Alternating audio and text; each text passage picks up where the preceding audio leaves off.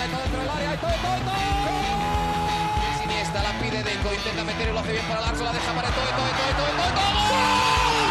No puede apoyarse Juli, que balón acaba de meter para allá. Valenti, Valenti, ¡gol! De Neymar, la pone por dentro Andrés, Andrés la juega. ¡Qué golazo!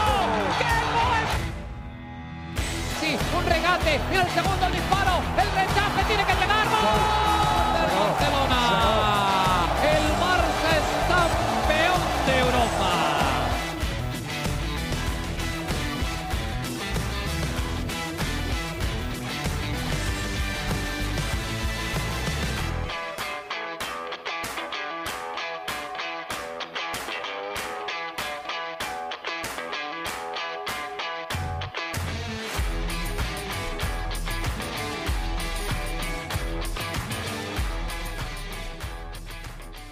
Hola amigos de ADN Barça, bienvenidos a una nueva edición de nuestro podcast. Ahora sí, por fin se acabó la temporada y podemos hacer un recuento de la misma. Ya pasó la novela Messi, ya pasó una que otra novela también y podemos ya hacer un, balance, ¿no? Positivo, negativo, ya veremos de lo que fue esta temporada, la primera completa de Xavi Hernández como director técnico del Fútbol Club Barcelona. Para eso contamos como siempre con Mariana Guzmán que se conecta con nosotros directamente desde Barcelona. Mariana, ¿cómo estás? Bienvenida nuevamente a ADN Barça, ahora modo verano y modo análisis y a evaluar esta temporada del Fútbol Club Barcelona.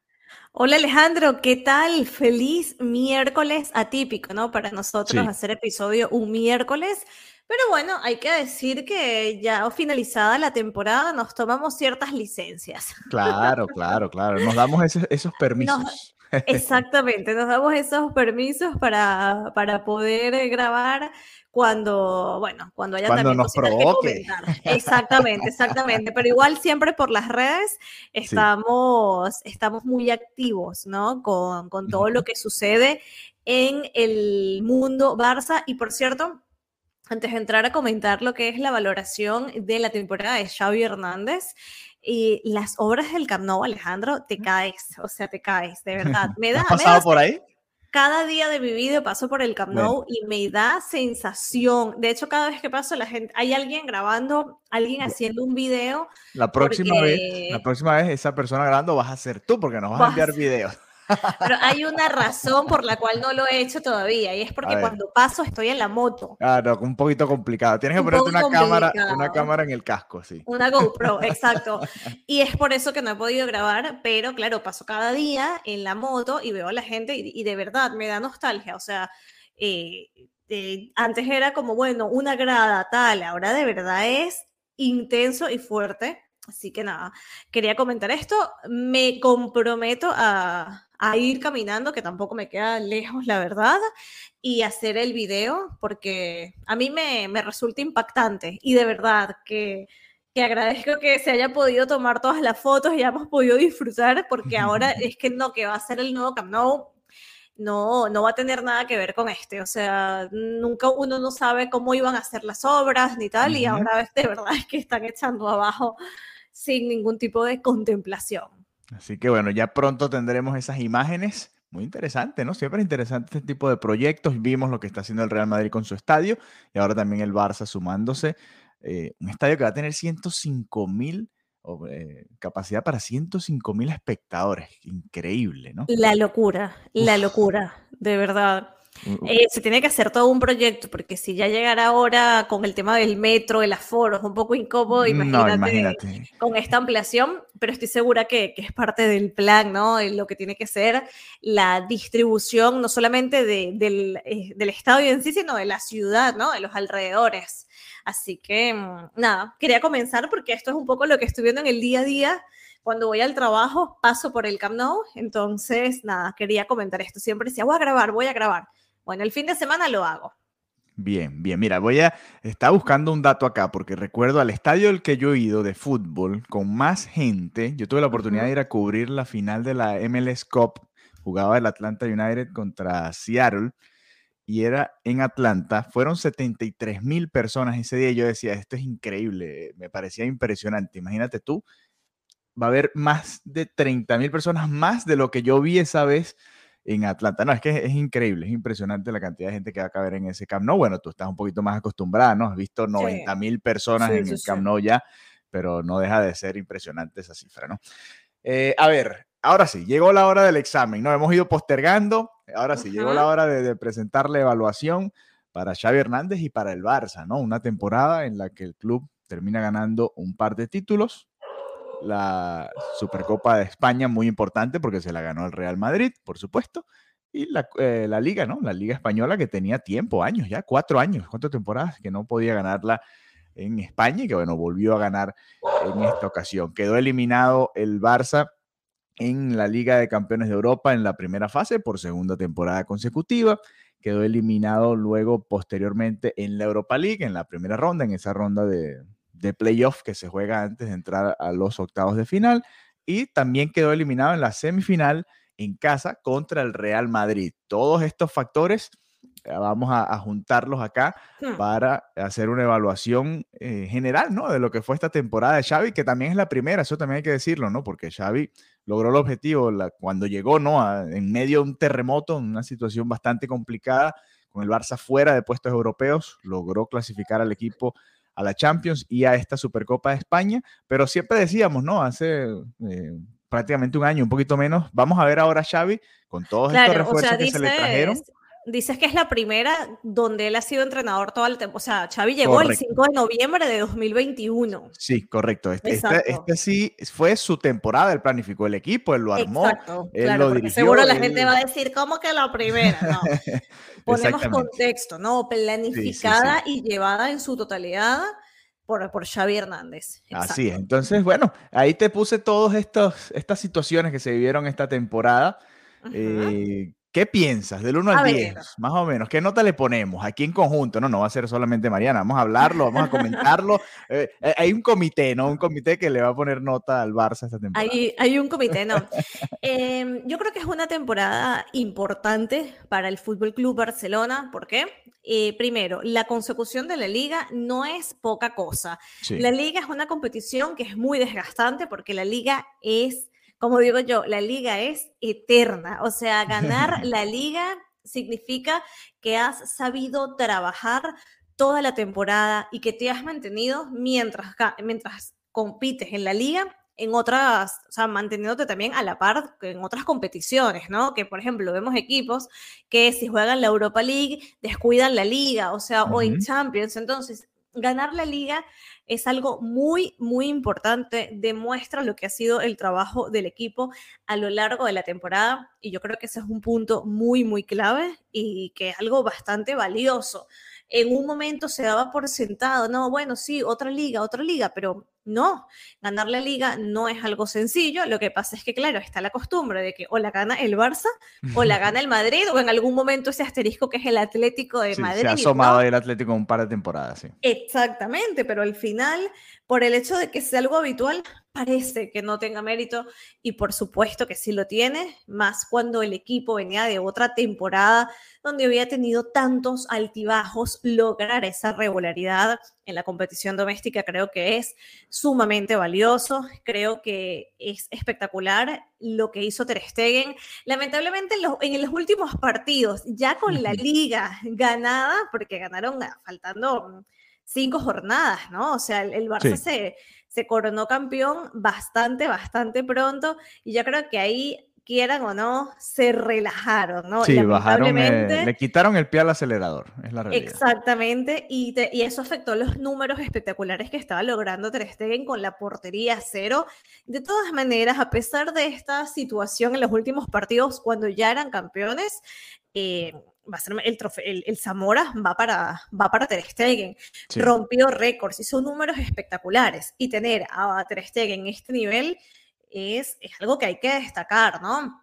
Eh, tener a, a, Lewandowski como Pichichi, ¿no? Como el goleador de la competición, también. Entonces, son muchas cosas que te dicen, mira, el equipo va en una dinámica positiva, el equipo tiene una regularidad y yo creo que también se entendió cuál era el planteamiento de Xavi y que también tenía esa capacidad, más allá de que se pueda criticar o aportar, oye, me hubiera gustado que Xavi hubiera hecho esto en este determinado momento, como siempre pasa, ¿no? Con el tema de los cambios, que es algo que, que se le suele criticar, ¿no?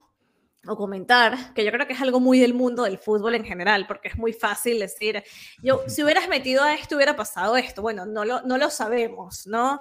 Creo que es un poco de, del fútbol en sí. Pero em, yo creo que, que entendimos o que se entendió muy claramente cuál era el proyecto de Xavi Hernández como, como entrenador, ese retorno del ADN Barça, de ser constantes, de también trabajar con un orden, con una planificación. Yo creo que todo eso que se venía gestando desde su llegada en el 2021 se consolidó ahora y además de mencionar lo que acabo de decir de Ter Stegen en la portería, Lewandowski en el, en el ataque, el trabajo de la defensa, yo creo que es uno de los logros más importantes, ¿no? De poder pasar de lo que era la defensa del Barcelona de hace dos, tres años, que era un coladero, que todo pasaba por ahí, que de verdad decías, no puede ser como cualquiera le puede meter gol al Barça, encontrarnos con una defensa tan sólida, sacarle lo mejor, a un Araujo, a, saber, a poner a estas cuatro personas a trabajar.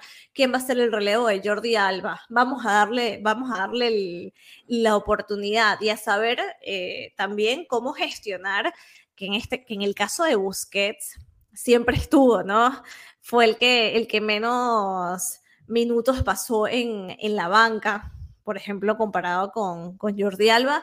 Pero bueno, en saber decir, mira, necesito un relevo, viene un cambio generacional, ¿cómo se va a gestionar? Entonces, para mí, la liga no es algo menor, para mí la liga como competición es sumamente valiosa, pero también es valioso lo que se logró y lo que se demostró esta temporada.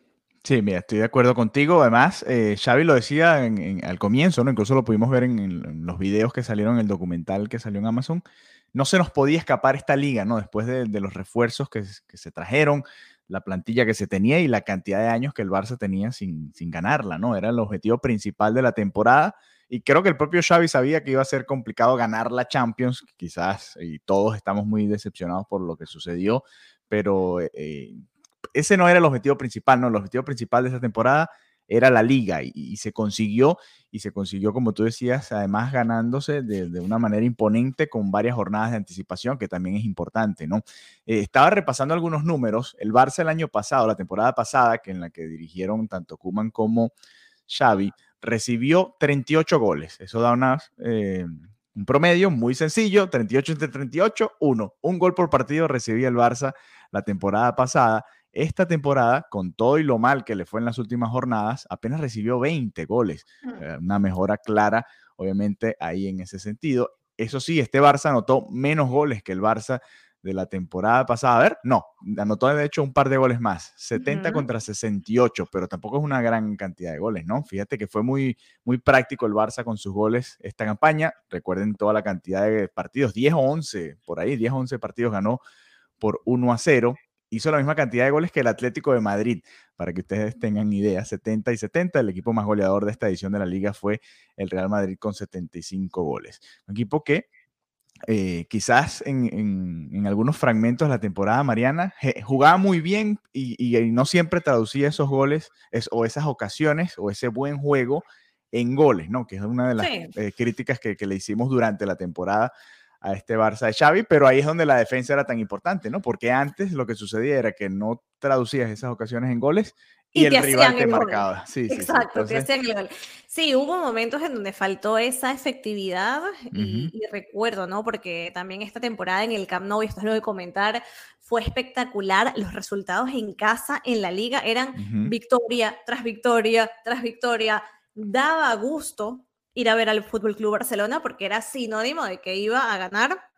Y en ese sentido, eh, sí, muy bien por, por esos resultados, pero es verdad que decía, oye, para todos los intentos, para el dominio que ha tenido el equipo, el resultado, lo que dice el marcador, debería ser otra cosa. Entonces, también recuerdo que hubo unos partidos que había una abro comillas, sequía de goles de Lewandowski, que no es una sequía en un jugador normal, pero para un jugador como él, que es una máquina de goles, era como, bueno, ¿y qué pasa con Lewandowski? ¿Cuántos partidos ha estado sin marcar? Entonces, claro, esto también impacta, porque mm, si no está Lewandowski, si los goles no te los mete él, o sea, se, se, complica un poquito el panorama, ¿no? Aparecía, dependiendo del caso, podía aparecer Rafinha, podía aparecer Dembélé, pero eh, la verdad que esa figura, ¿no? O ese, de cuando lo comparamos con otros Barças, de que va a salir un Messi y te resuelve, que va a salir un Suárez y tal, no es exactamente lo mismo que estamos experimentando en esta lo mismo que experimentamos esta temporada. Entonces, no, no es fácil, ¿no? Llenar esos zapatos, obviamente es bastante complicado, pero, pero sí se nota, como que el killer total es Lewandowski y en algunos partidos no, no estaba del todo fino de cara a la portería, porque sí es verdad que a nivel de juego es un jugador que, que, se involucra, que tiene esa inteligencia para posicionarse, pero que por alguna que otra jornada no se encontró con el gol y creo que, que de ahí salían esos, esos partidos ganados por la mínima que le decían otra vez, y lo leía mucho en la prensa, fue en el Real Madrid, ¿no? Otra vez por la mínima, solo metieron un gol, bueno, perfecto, pero aún así, con un gol, con un 1-0, es victoria y son tres puntos que se quedan acá. Por supuesto. Mire, yo eh, aquí le voy a dar la mano derecha a los comentaristas de ESPN porque ellos durante una de las transmisiones, ya cuando el Barça era campeón, hablaban precisamente del Real Madrid que fue campeón la temporada pasada. Ese equipo también ganó eh, una gran cantidad de partidos por la mínima, simplemente no eran 1 a 0, eran 3 a 2 o 2 a 1. Eh, también muchos partidos parejos que el Madrid terminó sacando, ese Madrid que fue campeón hace un par de campañas, por apenas un gol de diferencia. Y bueno, eh, esos son los partidos que te ganan campeonatos, ¿no? Esos son los partidos difíciles, complicados, que el Barça terminó sacando esta temporada. Recuerdo, por ejemplo, el duelo contra los Asuna, que expulsan a Robert Lewandowski, el Barça termina ganando ese juego 2 a 1. El juego en Mestalla también, con gol a última, en el último minuto de Robert Lewandowski. El gol de, de Rafinha también, eh, clave por ejemplo, en Bilbao. Hubo, hubo muchos partidos así, ¿no? Y, y, Robert Lewandowski fue de los más constantes, ¿no? Algo que a este equipo del Barça le faltó mucho. Rafinha no fue constante toda la temporada. Dembélé mucho menos, sobre todo con la lesión que tuvo. Lo mismo podemos decir de Pedri. Eh, podemos hablar de, de Gaby también, que tenía sus chispazos, pero tampoco fue regular. Ferran Torres, Ansu Fati, mucho menos, porque vinieron desde el banquillo. Entonces, quizás la regularidad dentro de, de esa sequía que tuvo en algún momento de la temporada la regularidad vino con Lewandowski y con Ter Stegen en el arco, ¿no? Porque en defensa también hubo muchas lesiones y mucho movimiento. Sí, a ver, eh, Gaby yo creo que sí es un jugador que, no sé, ¿no? No ves a Gaby. Lo, que pasa es que eh, creo que lo hablamos durante la temporada y, bueno, aquí estamos hablando en general, eh, un poco más, eh, no solamente sobre la liga. El, el ímpetu que tiene a veces lo llevaba a cometer demasiados errores y fíjate que eh, no tengo el total de tarjetas amarillas que terminó sí, eso, eso está claro. teniendo y, sé que en muchos momentos era también el árbitro que sacaba una amarilla que para mí era muy rigurosa y decíamos que fácil es sacarle la amarilla a Gaby, creo que lo comentamos varias veces, sí, claro. tanto en el Twitter como acá en el episodio, pero igual, ¿no? Ya eh, eh, poco a poco tiene que ir aprendiendo también a medirse un poco más porque a la larga te cuesta perderte uno o dos partidos a la temporada, ¿no? Y, claro, claro. Pero bueno, apartando ese tema, ¿no? De, de su ímpetu, como, como, bien lo decías, ¿no? Que, que yo creo que en efecto aunque Xavi lo alabe mucho, ¿no? De cara a la prensa, porque es un jugador que merece precisamente mm, ese reconocimiento. Yo creo que a puertas cerradas le, dirá, mira, contrólate porque puedes perjudicar al equipo. Eh, yo creo que, por ejemplo, Gaby sí es un jugador que, que estuvo en su mejor momento o que estuvo a la altura toda la temporada, ¿no? Y, eh, y, bueno, luego lo que tú comentas, las lesiones, ¿no? La lesión de Pedri, la lesión eh, de, de, Dembélé y las cosas que se fueron dando. Pero, por ejemplo, Gaby me parece que fue un jugador que sí tuvo una regularidad y, y creo que que sí, que, que, fue una temporada en donde inclusive pienso que hasta se consagró como una, una pieza fundamental del proyecto. Es que fíjate que fue una de las apuestas de Xavi, ¿no? Porque Xavi, eh, cuando comenzaba la temporada, recuerden que Frankie de Jong estaba en la banca, lo querían vender, estaba toda esta situación y, y, Xavi se atrevió en algún momento a hacer el ajuste de ponerlos a todos juntos, ¿no? A Busquets, a De Jong, a Gaby y a Pedri todos los cuatro juntos, el Barça de los cuatro mediocampistas, aunque eh, Xavi insista que él no juega nunca 4-4-2, está bien, no importa cómo se coloquen en el, en el campo, pero sí eran cuatro mediocampistas jugando juntos, ¿no? Más allá que Gaby jugaba un poquito más suelto, Pedri también tiene mucha llegada, pero, pero fue una de las apuestas de Xavi que le funcionó, sobre todo en la liga, ¿no? Ya, ya vamos a hablar de, de cómo le fue en Europa y lo que sucedió en la Copa del Rey, pero sobre todo en la liga pareció que, que ese golpe de timón fue clave, ¿no? Y vino después de esa derrota en el Santiago Bernabéu, se habló lo que se tenía que hablar y el Barça entró en un ritmo impresionante que le permitió eh, superar al Real Madrid, que le había ganado ese partido directo en el Santiago Bernabéu y pasarle por encima y, tener un ritmo importante, ¿no? Incluso en esas jornadas en las que no estuvo Robert Lewandowski por la sanción de, tres partidos, que para nosotros también eh, Desproporcional. fue increíble que le hayan dado tres partidos y hayan sucedido otras cosas en la liga que no se hayan castigado, ¿no? Eh, pero bueno, ese fue el primer eh, gran premio que tuvo el Barça, ¿no? El, título de la liga, ¿no? Y, y, eso marca mucho esta temporada. Pero otro título que también fue importante y que llegó antes fue la Supercopa de España, ¿no? Y ganándosela además al Real Madrid y de qué manera le pasaron por encima. El marcador dirá que fue 3-1, pero todos los que vimos ese partido sabemos que pudo haber sido 4 0, 5 1 y no hubiese pasado nada. Courtois sacó una, dos o tres. Eh, Dembélé falló un gol increíble y al final el Benzema termina marcando el 3-1 ya con el partido se estaba acabando, ¿no? Importante ese título, ¿no? Y ganárselo al Real Madrid, ganarle una final al Real Madrid no es sencillo.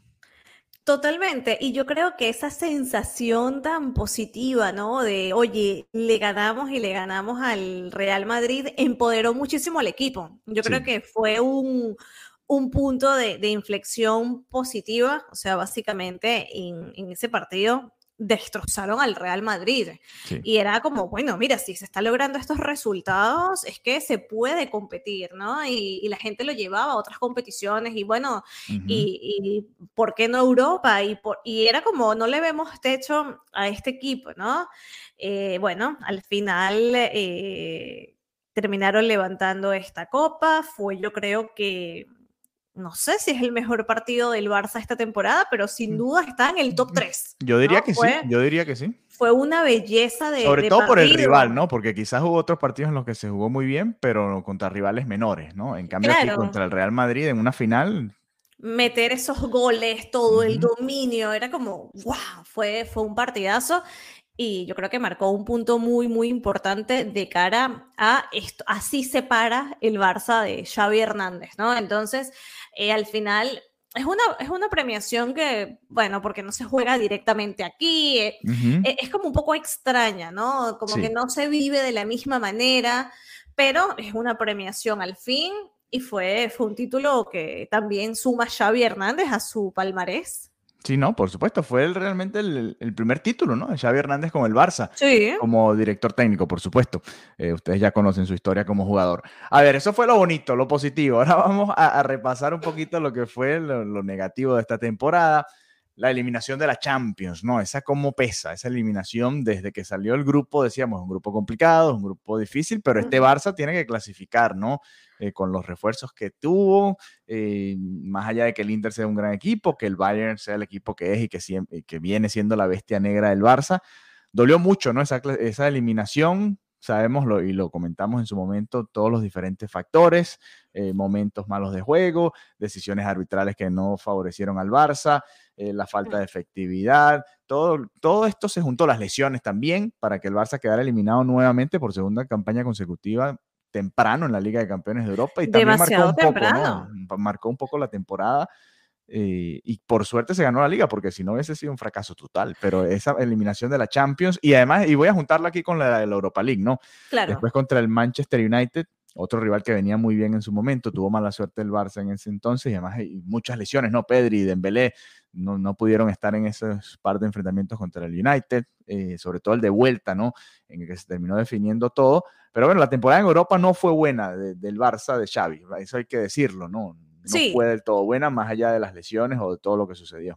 Como lo decías, cayeron demasiado tempranos en fase de grupos. Esto simplemente no se puede permitir, ¿no? En el Fútbol Club Barcelona. Obviamente, el competidores difíciles, ¿no? Como el Bayern de Múnich, que ya sabemos lo que, lo que se le complica al Barcelona a este equipo. Eh, bueno, el Inter de Milán que dio la sorpresa y mira hasta dónde llegó. Y le jugó una muy buena final al, Manchester City, además. Es más, si me apuras, cuidado y... partidazo el Inter de Milán. Sí, sí, cuidado y no mereció el empate, ¿no? Sí, sí, sí. Sí, sí, sí. El primer tiempo fue un, eh, fue un, quizás hasta superior, ¿no? pero, pero bueno, refiriéndome a la final de la Champions. Pero el punto es, eh, se encontró con estos rivales, rivales complicados, rivales de nivel pero eh, en la Champions siempre hay rivales complicados y rivales de nivel. O sea, por algo es la Champions. Y, el, Barça, es un rival. Brillar. Claro, Exacto, entonces, eso de, ah, es que se encontró rivales complicados. Claro, estás en la Champions y se supone que, se supone no, y el Barça ha sabido plantar cara ante estos rivales. Entonces, eso de es que son rivales complicados, esto puede ser el argumento de un equipo pequeño pero no el Fútbol Club Barcelona. Y es verdad que probablemente nadie esperaba que el Barcelona levantara esta temporada la Champions League. Pero yo por lo menos sí esperaba que no cayera en fase de grupos. Yo esperaba que llegara mucho más allá. Entonces pasa esto, lamentable, y en Europa League tampoco puede dar la talla, es que dices, no puede ser, no puede ser. Y leía comentarios, bueno, es que esta Champions, perdón, es que esta Europa League tiene equipos de Champions. Ya, o sea, dejemos de, de dar, ¿sabes? Como de argumentos, es que mírate, el United, no sé qué tal. Bueno, Aplica el mismo mensaje, ¿no? Había que, había que ganar. es que esto hay que jugarlo bien y ganarlo como se ha hecho históricamente y por eso el Barça es el equipo que es. O sea, si no, ¿qué, vamos a jugar entonces? ¿Contra quién? o sea, para poder ganar. Entonces, al final, y, y yo creo que en ese sentido y queda retratada la Liga Española, ¿no? Porque ves, cuando salen de acá y dices, mira, la, la, la rapidez, ¿no? Que es un vendaval como el, el, fútbol británico y, y, queda en evidencia de que hay, que hay un nivel distinto en, en, la liga. Yo creo que esto también se refleja, ¿no? Yo pienso que hay, hay varias cosas que trabajar dentro del Fútbol Club Barcelona, entre esas el posicionamiento en Europa, sí o sí. Yo creo que ya esta temporada, te digo, más allá eso de levantar la Champions. Bueno, ok, puede ser una meta. Al final, mira todo lo que le costó a Pep levantar la Champions con, con el City. Eh, vale, o sea, pueden, pueden pasar cosas. O si hubiera metido un gol el Inter y tal, quién sabe qué hubiera pasado, ¿no? pero yo hablo más de, sensaciones, de planteamiento, de demostrar el nivel que se espera del Fútbol Club Barcelona en Europa, ya no tanto a el, ideal de levantar la copa, de la rúa, de, de, hacer una, ¿sabes? No, yo me refiero a, mira, el Barça tiene que jugar mejor y tiene que llegar a unas instancias superiores y el Barça no puede otro año repetir en Europa League. Esto no puede pasar. Sí, no, Esto no puede pasar. Ya esta no es la competición que le corresponde. Yo como periodista siento las distancias que hay, ¿no? Entre cubrir una competición y cubrir otra, entre cubrir Europa League y cubrir Champions, son realidades distintas y los jugadores y a nivel de ingresos y todo también, a nivel de televisión, a nivel de impacto, todo es distinto. Entonces, al Barça no le corresponde jugar este torneo. Y este año simplemente no puede repetirse esta, esta situación de escuchar el himno de, de, la Europa League, que también tiene su puntito el himno de la Europa League, que yo lo descubrí muy tarde, pero nada que ver con el de la Champions. O sea, ya el Barça no puede permitirse otra vez escuchar el himno de la Europa League en su estadio. No, de acuerdo contigo, el Barça tiene que competir mejor en Europa y bueno, va a ser una de las exigencias que le tendremos a Xavi y a este grupo, independientemente de si llegan refuerzos o no, porque con la plantilla que hay, el Barça pudiera estar eh, jugando octavos, cuartos, semifinales y final, tal como hizo el Inter. Uno ve al Inter de Milán y dice, bueno, si lo ves uno frente al otro, realmente el Barça tiene como para eh, superar cada una de esas instancias y también, bueno, se dan muchas cosas, ¿no? Sorteos y muchas cosas que, que uno no controla y que, bueno, es parte del torneo. Para cerrar este episodio, la Copa del Rey es siempre menospreciada en España por los medios de la capital, sobre todo cuando no la gana ese equipo, ¿no? En el Barça, eh, siempre decimos que el Barça juega todos los trofeos y trata de ganarlos todos, ¿no? Por supuesto, la Copa del Rey es el menos importante de la temporada, pero este año tuvo su peculiaridad porque fue un enfrentamiento directo en la semifinal contra el Real Madrid. Se ganó un partido de ida en el Santiago Bernabéu eh, a base de defendernos prácticamente todo el encuentro. Se pudo haber ganado por dos goles, fallamos el 0-2 y después volvimos al Camp Nou y el Madrid terminó goleando en el Camp Nou. Eso hay que decirlo. El Barça, bueno, tuvo sus oportunidades, no las aprovechó. Crédito también a Courtois que sacó un par de balones importantes para mantener el cero en su arco, pero la realidad es que el Barça quedó eliminado en casa contra otro equipo grande en eh, la semifinal de la Copa del Rey, ¿no? Entonces tiene un, sí, tiene un, peso ahí también, ¿no? En, la valoración de esta temporada. Sin duda, sin duda, fue exactamente lo opuesto a la Supercopa, ¿no? De la goleada al Madrid, ahora te, te, golea el Madrid en tu casa y te quedas en semifinales. Lamentablemente, esta también era una, mm, una oportunidad que tenía el equipo de, terminar la temporada con una sensación de éxito mayor. Era algo que se veía viable, entre comillas. ¿Por qué? Porque si ya se ganó al Madrid con goleada en una final, en, aquí, aquí se puede repetir, ¿no? En una instancia inferior. Y, y no fue así. Y creo que también eso fue uno de los bajones que tuvo que, experimentar la afición culé esta temporada. Así que hubiera estado bonito, ¿no? Que la Copa del Rey. Yo creo que yo creo que al final, Alejandro, ahora que decías que no, que se le resta importancia a la Copa del Rey, yo creo que los aficionados del Barça y también esto pasa en, con los aficionados del Madrid, de alguna manera le quitan mérito a todo aquello que no sea la Champions, ¿no? Es como, ay, sí, sí, la liga, lo que, tú, ajá, lo que tú digas, sí, sí, la Copa del Rey, sí, sí, Supercopa. Y se da un poco por sentado y no es así. de repente los otros equipos de la liga es como, ah, sí, la Copa del Rey, el Sevilla con la Europa League, es como, la, wow. Y, y, claro, esto también te habla mucho, ¿no? Del nivel en el que están estos dos equipos en relación al, al resto era una oportunidad que creo que se desaprovechó y que además lamentablemente fue de una manera muy fea. Yo recuerdo ese partido, o sea, que te meta cuatro goles el Real Madrid en el Camp Nou, grato no es. Entonces también fue uno de esos momentos no agradables de la temporada, que igual Alejandro, independientemente de estos momentos no tan gratos, independientemente de la caída en Champions, de la caída en Europa League y de esta derrota en Copa del Rey, se lleva dos títulos, la Supercopa y en especial la Liga, que creo que, que, bueno, que es el título más importante y que de alguna manera legitima el proyecto de Xavi Hernández. Si yo tuviera que ponerle una puntuación okay. del 1 al 10, voy a ser dura, dura entre comillas. ¿Por qué? Porque al final se tiene que valorar el Barça de cara a Europa y el Barça volver a la instancia en la que le corresponde estar. Entonces, si puntúo con un 8, 9 o 10, sería una mediocridad, porque sabemos que este equipo tiene que dar más. Sí. Pero con la consecución de la Liga y de la Supercopa, voy a dar un sólido 7. Un 7, está bien, está bien, está ahí en, el promedio. Sí, porque a ver, una temporada de 8 de 9 hubiese tenido al Barça ganando también la Copa del Rey, o hubiese tenido al Barça llegando a cuartos, a semis de Champions, un poquito más adelante, ¿no? Eh, estoy de acuerdo contigo. Eh, además, además. ¿Qué no te le das tú? Yo le agrego, además a todo ese análisis que tú haces, yo le agrego que por momentos el Barça le costó mucho. Eh, que el dominio se tradujera en goles, ¿no? Entonces era un dominio como sin profundidad y cuando domina y el rival con comodidad simplemente defendiéndose, que es lo que hacen muchos rivales, sobre todo en la liga, ¿no? Y en la Champions también nos pasó que dominábamos al Bayern Múnich, dominábamos al Inter de Milán y no lográbamos dar el golpe contra el Manchester United también en algunos momentos en el Camp Nou. Entonces ahí eh, el Barça también tiene que, que mejorar mucho. Yo le voy a dar un 6, le voy a dar menos que tú. 6. Wow, Entonces, en promedio. Fuerte, Alejandro. Pensé que yo iba a serle exigente, que tú ibas a ser como más. No sé, me sorprendiste. Bueno, Pensé que ibas a dar un 7.5. En promedio le vamos a dar 6.5 esta temporada del Barça. Porque además, además te voy a decir por qué otra razón que me decepcionó el cierre de temporada. El Barça tenía ritmo como para llegar cerca de los 100 puntos.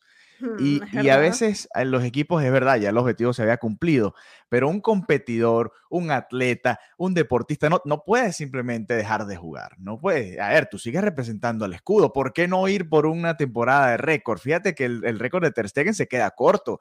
El récord pudo haber Para lo que hizo, que fue espectacular. Este equipo pudo haber hecho 95 puntos, 97 puntos y no los hizo. Entonces ahí yo también me quedé. Eh, obviamente ganaste el título, eso es lo importante. Ya yo estoy pidiendo de más, pero es que al Barça siempre hay que pedirle más. Es más que un club, ¿no? Entonces a mí me faltó ese cierre de temporada, fue como, mm, ok, un poquito decepcionante del equipo en general, porque creo que fue un bajón en general, no, no sin culpar a nadie en específico, creo que fue algo de. Que ni siquiera fue un bajón, es como que ya ganamos, a Deu. Sí, sí, no, y, y, simplemente quizás se juntaron cosas y, hubo partido, por ejemplo, el gol que le hace el Celta, el segundo gol en el último partido, fue sin querer, el hombre iba a centrar y terminó metiendo un golazo por el segundo poste, mala suerte. Este tipo de cosas no nos pasaban durante la temporada, más bien era todo lo contrario, iban mano a mano contra Ter Stegen y Ter Stegen la la tapaba o, el delantero rival la fallaba. Son cosas que pasan en la temporada, pero no sé, este equipo yo creo que podía haber sido histórico. Yo estaba repasando los números, por ejemplo, con los que ganaron la cantidad de puntos, ¿no?